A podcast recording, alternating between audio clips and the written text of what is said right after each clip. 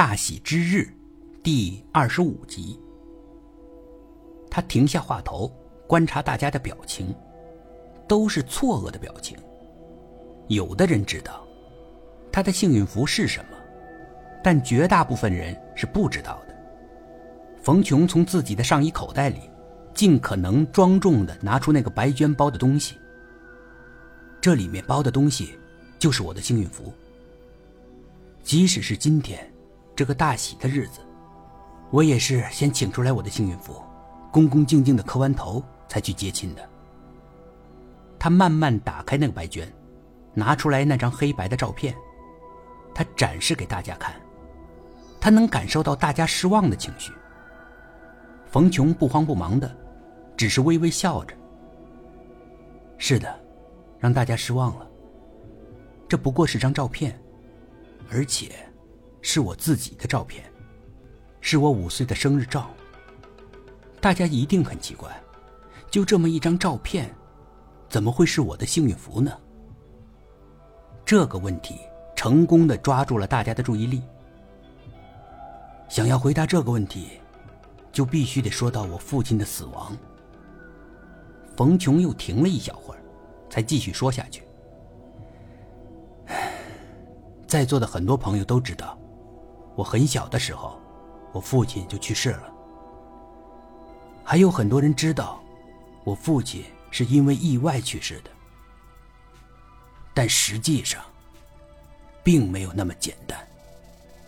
我父亲。是被别人害死的，或者说，我父亲是被谋杀的，而凶手却没有受到任何惩罚，尽管所有的人都知道凶手是谁。现场静极了，连掉根针都能听得到。冯琼就是想要这样的效果。下面。我要讲讲，我父亲是怎么被谋杀的。虽然冯琼的话题跟这个大喜的场合下不那么吻合，但也没有人提出异议。冯琼吊足了大家的胃口，这才又开口说话。我父亲是改革开放后的第一批大学生，当时是他那个村子里唯一的大学生。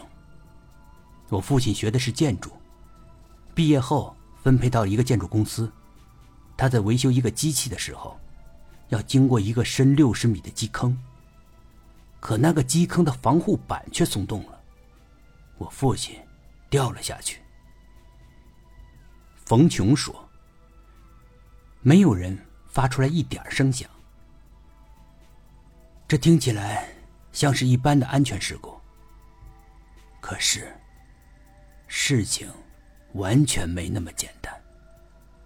头一天，有人专门检查了防护板，还做了记录，没有一点问题。怎么第二天就松动了？而且松动到足以掉下一个人，还来不及做反应呢？冯琼说着，他看着大家，等大家的回答。可谁能回答他的问题呢？事后调查，那天下大雨，所有的工作都停止了，现场只有两个人，我父亲和他的一个同事。可这个同事不一般呐，出事的前两个星期，这个同事跟我父亲大打了一架。冯琼停了几秒钟，实际上。这个叙述，他已经排练过无数次了。他知道，他只要足够沉着，他就能够把他的感受传递给大家。本集故事播讲完毕，点击上方的订阅，订阅不迷路。